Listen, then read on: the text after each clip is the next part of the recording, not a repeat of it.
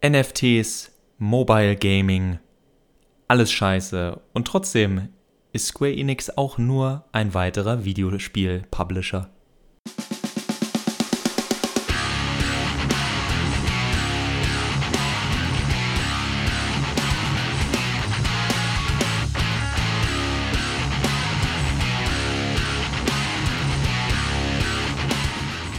Hallo und herzlich willkommen zu einer neuen Folge von Mehrspieler, dem Podcast über Videospiele auf daran geht die Welt zugrunde.de und oder Robert and Dragons. Hier sind wieder Max und Johannes. Hallo. Äh, wir hatten eine kleine Pause, die aber Max mit einem etwas längeren Podcast zusammen mit Patrick aka Knopi überbrücken konnte. Und diese Folge wird euch irgendwann nicht an einem Sonntag erreichen, aber das ist ja auch egal mittlerweile. Tage sind nur Schall und Rauch. Tage sind Schall und Rauch in diesem Hitzesommer. Wir hoffen, ihr habt die Hitze gut äh, überstanden. Vielleicht mit ein paar Videospielen unten im Keller. Und äh, ja. So, worüber wollten wir eigentlich reden? Genau, Max, Japan.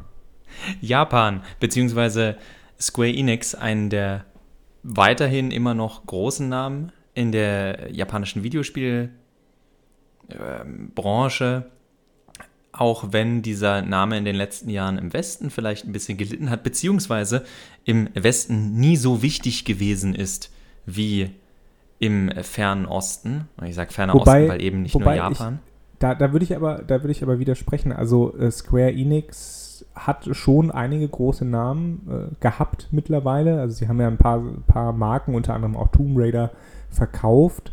Ich würde aber sagen, sie, sie waren schon sehr wichtig und zwar halt in den 90ern, in, den, in, der, in der großen Konsolenzeit, die Moment, ja von, vom japanischen Markt ähm, dominiert waren. Aber jetzt äh, wirst du spitz, finde ich. Da, da, da, da wäre ich auch noch hingegangen, was ich erstmal meine, ist, was viele Leute nicht wissen oder womit sie sich nicht beschäftigen, ist, dass Square Enix eben nicht ein reines Videospielunternehmen ist. Und so wird es aber im Westen wahrgenommen. Also Square Enix bringt, äh, hat selber äh, Manga-Publication, also die bringen eigene Mangas raus oder bezahlen die Künstler, dass es dann bei ihnen im Magazin rauskommt. Also wer Full Metal Alchemist kennt, das ist eine Square Enix-Marke. Wer äh, eventuell auch mal diverse Musik oder dergleichen gehört hat, nicht nur Videospielmusik, das kann alles zu Square Enix gehören. Also die sind viel weiter ge gefächert als äh, nur Videospiele, was in meinen Augen auch oftmals erklärt, warum gerade im Bereich Musik und Co. Äh, Square Enix in meinen Augen meilenweit vor äh, der Konkurrenz ist, also gerade vor der westlichen Konkurrenz. Aber äh, jetzt ist, hat Johannes mir natürlich den Übergang weggenommen. Äh, bevor Square Enix Sorry. war, war Square Soft natürlich schon ziemlich wichtig in den 90ern, weil sie wahrscheinlich so für das Videospiel als äh, narratives Medium sehr, sehr wichtig und sehr prägend gewesen sind mit Spielen wie Final Fantasy 3 bzw. Final Fantasy 6, also für unsere Freunde in den USA. Und dann natürlich dem großen Durchbruch mit Final Fantasy 7, überhaupt der, der sogenannten goldenen Squaresoft-Ära äh, auf der PlayStation 1, wo man dann Spiele man kann natürlich noch Super Famicom, sonst äh, geht mir Johannes an den Hals, äh, weil wir ja Chrono Trigger rausnehmen müssten. Aber es war diese Übergangsphase von äh, Super Famicom, äh, PlayStation 1 mit, Spielern, mit Spielen wie Chrono Trigger, Final Fantasy 7, 8 und 9, mit, äh, auch wenn es nicht so viele Leute gespielt haben, Chrono Cross und vielen weiteren Titeln, die mal größer, mal kleiner, äh, da sind wir wieder beim Thema Osten-Westen, gewesen sind, aber man, man findet keinen JRPG oder hauptsächlich JRPG-Publisher, der als so wichtig angesehen worden ist in den 90ern. D diese Bedeutung äh, hatte das Studio natürlich im Westen, aber der, was ich meinte, ist gerade unter Bezug oder mit, mit Auge auf das moderne Unternehmen Square Enix, dass die, die viele Umsätze, die dieses Studio macht, eben mit Mobile-Titeln, dass die hier gar nicht so richtig ankommen. Also hier wird dann mit den Augen gerollt, während die in Südostasien und Japan eben richtig fett Schotter mit diesen billig zu machenden oder relativ billig zu machenden Spielen äh, eben machen, mit diesen Gacha-Games. Ja, wobei, äh, ich habe auch noch gesehen, dass zur Holding Square Enix äh, ist ja eine Holding-Gesellschaft, also quasi eine, eine Gesellschaft, die einfach ganz viele Aktienanteile hält, beziehungsweise Anteile an, an, an Firmen oder Tochterfirmen hat. Ähm, dass die unter anderem auch Taito haben. Das ist ja ein äh, Automatenhersteller, so einer der letzten äh, aus den 80ern noch übrigen, übrig gebliebenen Automatenhersteller in Japan. Also das nur ergänzend dazu, wie, wie breit die aufgestellt sind, Square Enix. Und ähm, ich glaube, sie haben versucht in den letzten Jahren so ihr internationales Profil so ein bisschen zu schärfen, eben dadurch, dass sie viele Studios aufgekauft haben, viele Marken, ähm, aber die haben dann anscheinend nicht so die Umsätze gebracht, die sie wollten und deswegen haben sie die jetzt vor kurzem wieder veräußert und scheinen sich anscheinend wieder so ein bisschen auf den heimlichen, äh, oder, Entschuldigung, auf den heimatlichen so auf den heimatlichen Markt äh, zu konzentrieren und gucken, was in Japan gut läuft, was man vielleicht internationalisieren kann. Also ich denke schon, dass Square Enix, muss man immer sagen, für mich ist es immer noch Squaresoft im Herzen, aber Square Enix ähm, schon einen Blick hat eben auf das internationale Feld, aber jetzt auch mit vielen Remakes, ne? Chrono Cross ist ja das Remake erschienen, es wird von Front Mission, ähm, habe ich schon öfter mal drüber geredet, ein Remake geben, das im Sommer 2022 erscheinen soll, aber selbst der Nintendo eShop hat noch kein genaues Datum, also mal gucken, wird mhm. wahrscheinlich eher Herbst, ihr Schweine. Da, da scheint man auch bei Square Enix so ein bisschen eher auf die sicheren Sachen zu setzen momentan. Und das sind, äh, das ist vielfach eben Bedienung von Nostalgie heutzutage. Genau, also Nostalgie ist ein, ist ein schönes Thema, weil das natürlich auch der, der Hauptgrund ist, warum ich jetzt, wo gerade nicht so die dringenden Anliegen in der Videospielgesellschaft sind, ich zu Johannes meinte, lass uns doch mal mal wieder eine Publisher-Folge machen und zwar äh, diesmal über Square Enix, weil Square Enix für mich hinter Nintendo der Publisher ist. Ich sagen würde, deswegen spiele ich bis heute immer noch Videospiele. Also der Anfang war für mich der NES und das waren dann Spiele wie äh, Mario und Co., die ich heute immer noch wohlwollend sehe, aber an denen ich nicht mehr wirklich Interesse habe, weil es sind schöne Spiele und die könnte ich so schön hoch und runter zocken. Aber wer uns jetzt lang genug hört, ich war immer interessiert an, an Lore, an Worldbuilding, an Geschichten. Darauf verzichtet Nintendo ja weitgehend, zumindest in sowas wie einem Mario-Spiel. Also die sind immer cool runterzuspielen, die sind ein schöner Zeitvertreib, aber nichts, worüber ich später noch groß nachdenke. Außer vielleicht, äh, falls ich mehr darüber nachdenken würde, wie man einen guten Plattformer macht, was anscheinend Nintendo ein geheimes Patent für hat, weil sie die einzigen sind, die regelmäßig gute Plattformer rausbringen. Aber Square Enix ist für mich am Anfang natürlich durch Final Fantasy, inzwischen aber auch durch Marken wie Dragon Quest, äh, durch die Drakengard äh, slash Nier-Reihe ein Studio, wo ich nie so hundertprozentig weiß, was mich da erwartet obwohl Johannes da schon recht hat, dass derzeit natürlich viel Nostalgie ist. Aber selbst aus dieser Nostalgie kann dann was rausspringen, was ich so noch nicht gesehen oder so noch nicht ausprobiert habe. Also es ist für mich völlig überhaupt nicht nachvollziehbar, warum dieses, warum dieses Studio zulässt oder warum dieser Publisher zulässt, dass zum Beispiel ein The World Ends With You äh, Sequel gemacht wird, 16 Jahre oder so, nachdem der erste Teil rauskam oder warum ein Yoko Taro weiterhin Videospiele machen darf. Also ich bin extrem froh darüber, bin mir aber auch extrem sicher, dass jemand wie Yoko Taro, ein Typ, der nur in Maske vor die Kamera tritt und in keinem einzigen Video darauf verzichtet, was Schlechtes über Square Enix zu sagen, sowas würde ein Studio wie Ubisoft nie durchgehen lassen. Sexuelle Übergriffe auf Mitarbeiter? Okay. Aber nee, das, was Yoko Taro macht, nee, das, das geht uh, nicht. Burn. Nein, aber man muss, man muss schon sagen, dass Squaresoft absolut dadurch aufgefallen ist, dass sie immer, immer mal wieder ähm, Willen bewiesen haben, ähm, auch kleinere Projekte, Projekte, die vielleicht nicht so gut funktionieren auf den ersten Blick, durchzuwinken.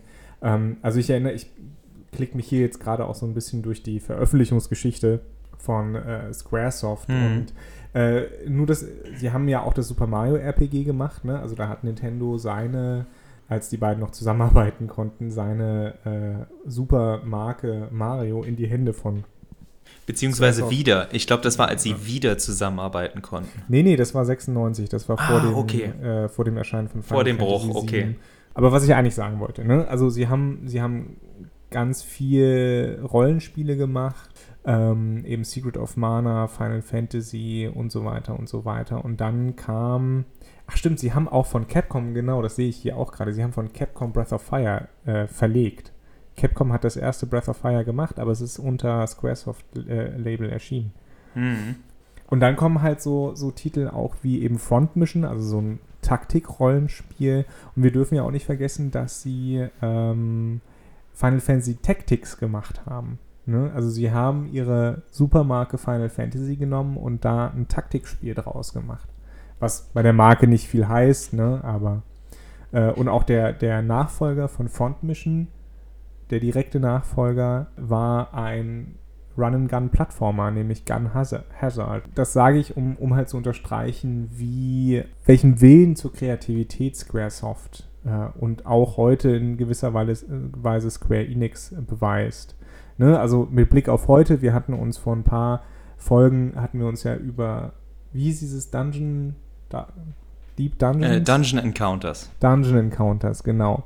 Äh, über dieses Spiel unterhalten, das halt einfach, das ist so ein kleines Projekt, das ist eigentlich ein Indie-Spiel, wenn du so willst. Ein Indie-Spiel mit einem relativ okayen Art-Budget. Äh, ähm, und das ist so kondensiert in, in dem, was es tut. Ja, also du, du läufst ja nur, wirklich nur durch dieses Dungeon äh, und, und kämpfst und sonst machst du dann nichts. Das ist, das bedeutet schon irgendwie Mut von Seiten dieses Publishers von, von Square Enix jetzt, das einfach mal zu veröffentlichen und zu sagen, ne, hier, hier hast du das Geld, wir füttern dich durch die Entwicklung durch und das dauert ja so anderthalb, zwei Jahre, bis so ein Spiel fertig ist, egal wie groß. Also das muss man schon sagen, das ist, das ist was Besonderes.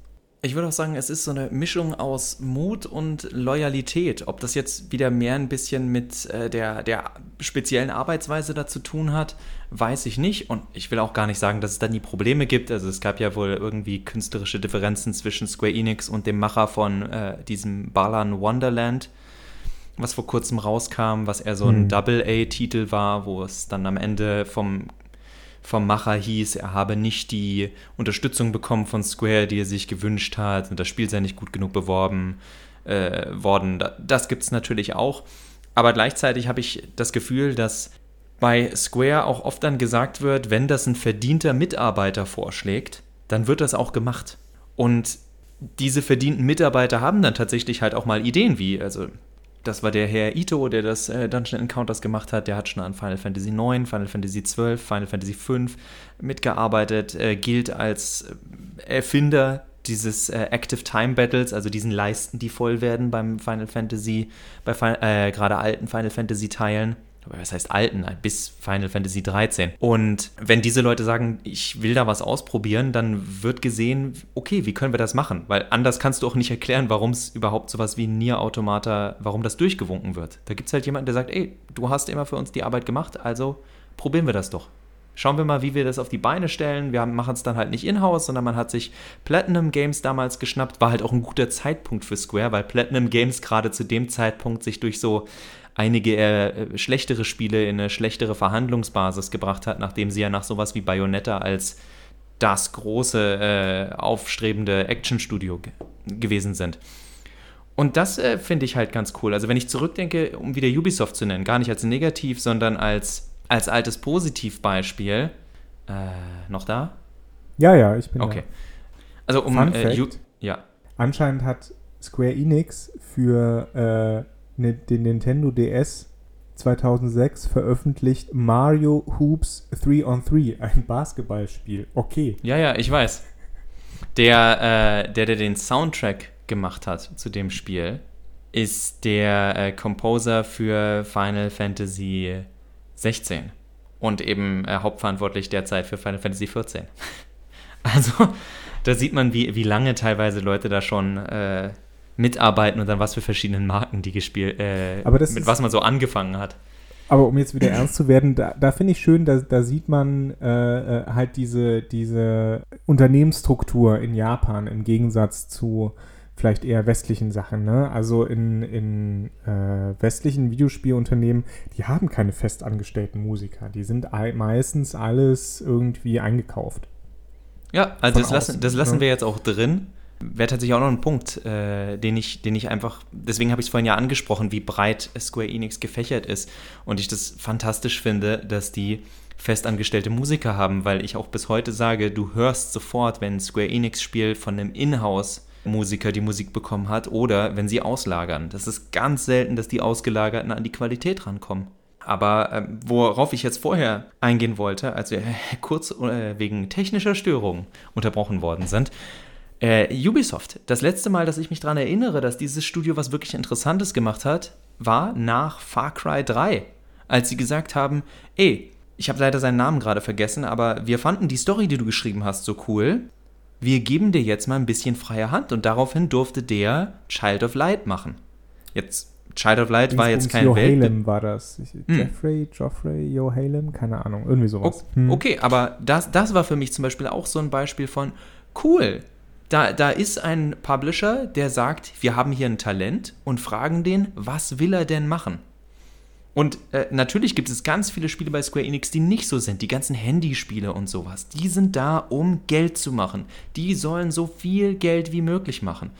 Und daraus hat Square Enix auch nie ein Geheimnis gemacht, weil du früher schon, die haben schon vor Jahren gesagt, ey, wir haben zwei oder drei ähm, Flaggschiff-Produkte. Also gerade international waren das, äh, Square, äh, waren das äh, Kingdom Hearts und Final Fantasy. Wenn man den japanischen Markt mitnimmt, natürlich noch sowas wie äh, nach Dragon Quest. Aber der Rest sind dann so Spiele, die man sich halt leistet also sowas wie ein The World Ends With You. Das wird gemacht, weil der gute Herr Nomura sagt, ich habe Bock, das zu machen. Und die sagen, ja, wir können schlecht Nein zu dir sagen. Du bist gefühlt die hauptverantwortliche Person für alles Final Fantasy und Kingdom Hearts mäßige. Aber es passieren halt eben auch Sachen wie Nier, die auch mehr so in den AAA-Bereich fallen. Obwohl das Spiele sind, wo die meisten Studios heutzutage sagen würden oder die meisten Publisher, nee, wir sehen nicht, wie wir jetzt Geld damit machen. Also wir können das gerne äh, über, ein, über ein Studio von außerhalb machen lassen und publishen das dann, aber wir entwickeln das doch nicht selbst. Da, da, das lohnt sich überhaupt nicht, da das Geld für reinzustecken. Ich weiß nicht, wie lange Square Enix da so noch funktionieren kann, dass sie immer mal wieder so Spiele raushauen.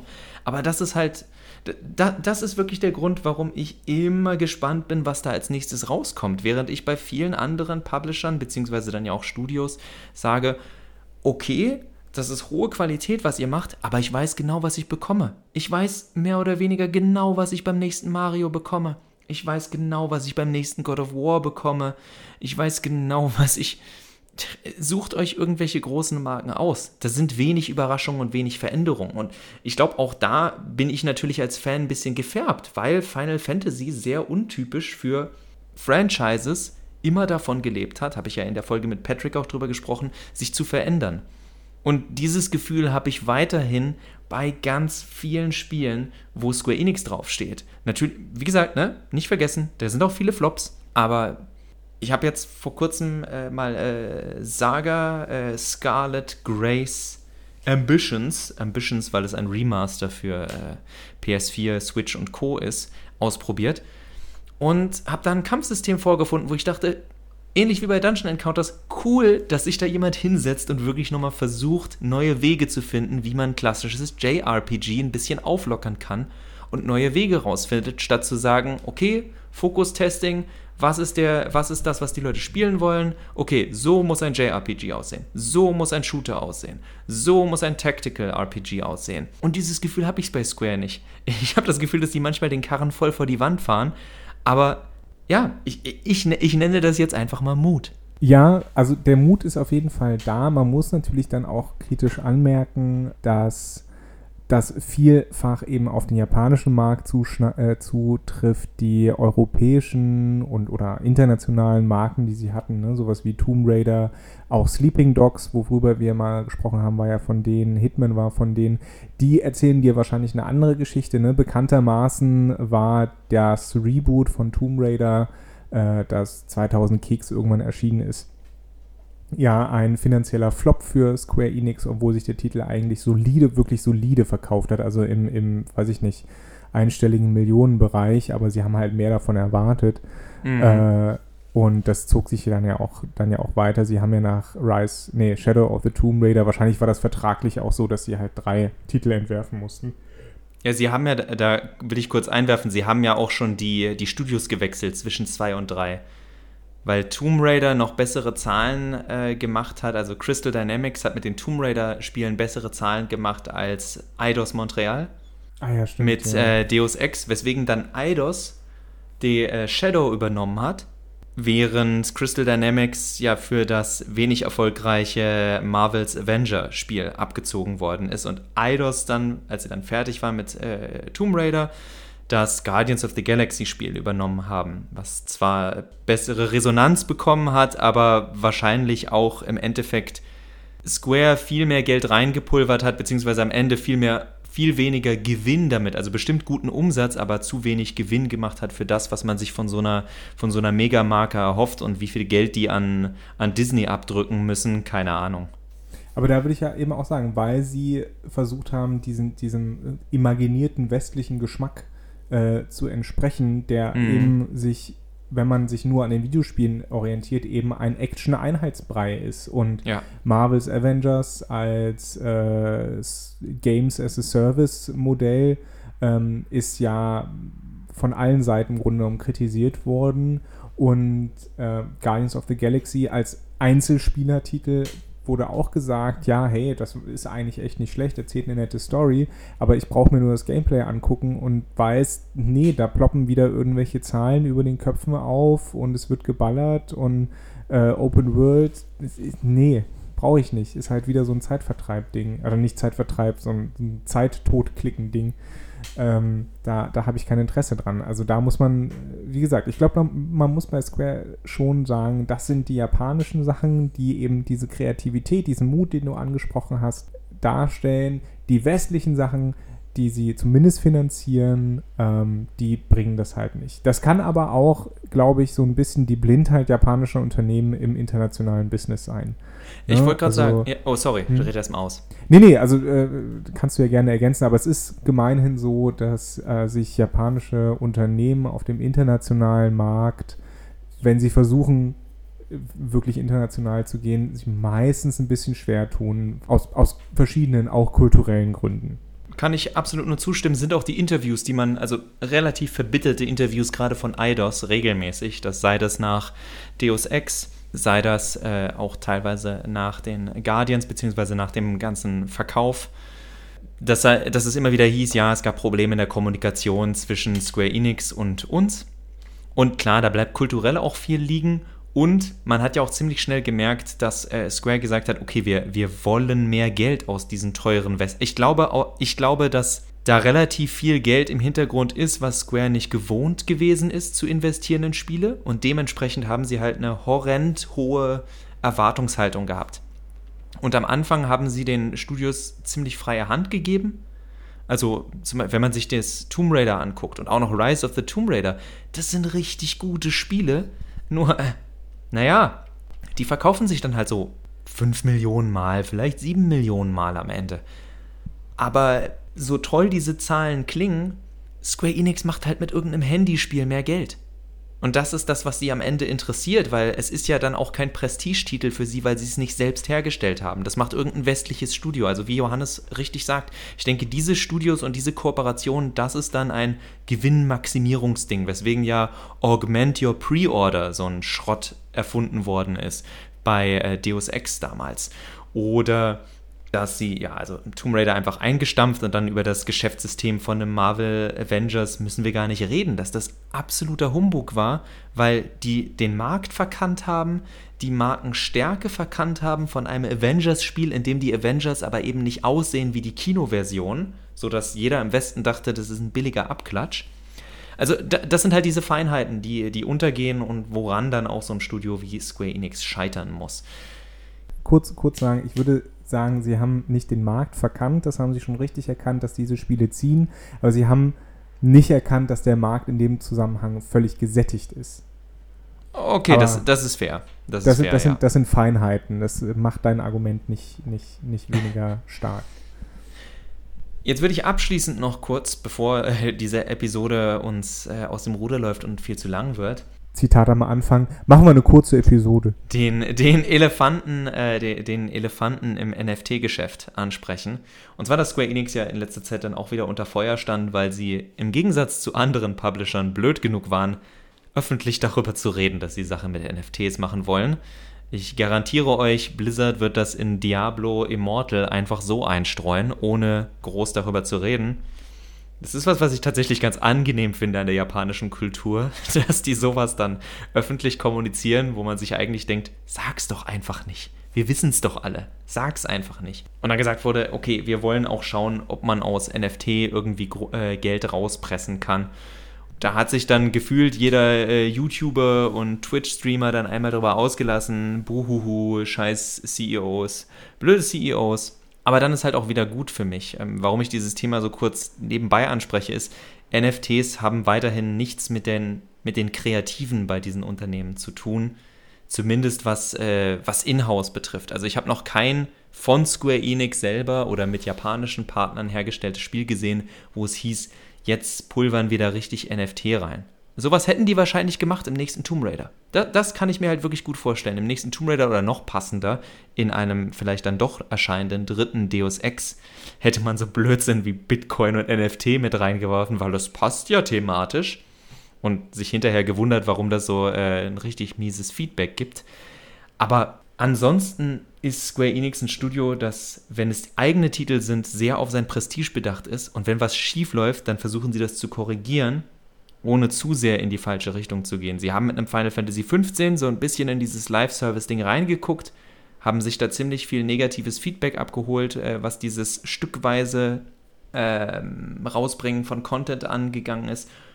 Und dementsprechend werden die Macher von 16, also Final Fantasy 16, nicht müde zu sagen, das Spiel kommt raus, es wird ein Spiel, Punkt, das war's, fertig. Äh, ansonsten sind da erstmal keine anderen Pläne. Kann natürlich alles nur Marketing sein, alles nur PR-Gelaber, aber in der Regel sind das die Spiele, die wir von einem Square Enix sehen. Wir sehen von einem Square Enix nicht das nächste Spiel, das irgendwie, also von den japanischen Square Enix-Spielen, sehen wir nicht das nächste Spiel, das versucht, irgendwie Mikrotransaktionen aus uns rauszupressen, wie seinerzeit äh, vorreitermäßig ein Dead Space 3, wo du wirklich jedes, jedes Material zum Waffenherstellen einzeln kaufen konntest, wenn du nur wolltest. Sondern du bekommst einfach ein Spiel und schaust dann, was das am Ende ist, ob das ein Final Fantasy 16 ist oder das nächste Yokotaro-Spiel. Wo ich jetzt schon garantieren kann, dass die Leute, die dann sagen, ah, diese scheiß CEOs, womit sie auch recht haben, es am Ende des Tages aber völlig egal ist, weil sie sich weiterhin auf die Spiele von den Leuten bei dieser Firma freuen und nicht über irgendwelche CEOs, weil im Vorgespräch mit Johannes habe ich schon erwähnt. Also, wenn ich anfange, einen CEO zu mögen, dann ist das entweder mein Chef oder äh, ich äh, bin blinder Fan oder habe extrem, oder dieser CEO wird demnächst seinen Job verlieren, weil wenn ich ihn tatsächlich gut finde, dann macht er kein Geld. Also man muss, man muss dazu auch erwähnen, vielleicht, ne, das war im Januar 2022, als der Square Enix Holding CEO, das ist ja nochmal was ganz anderes als die kreativen Studios, wie du ja gesagt hast. Josuke ähm, Mazda müsste das sein. Genau, als Mazda-san äh, das ähm, so geschrieben hat, ne, da ist ja auch dieses Play to Earn entstanden äh, aus, aus diesem äh, Brief an die Investoren.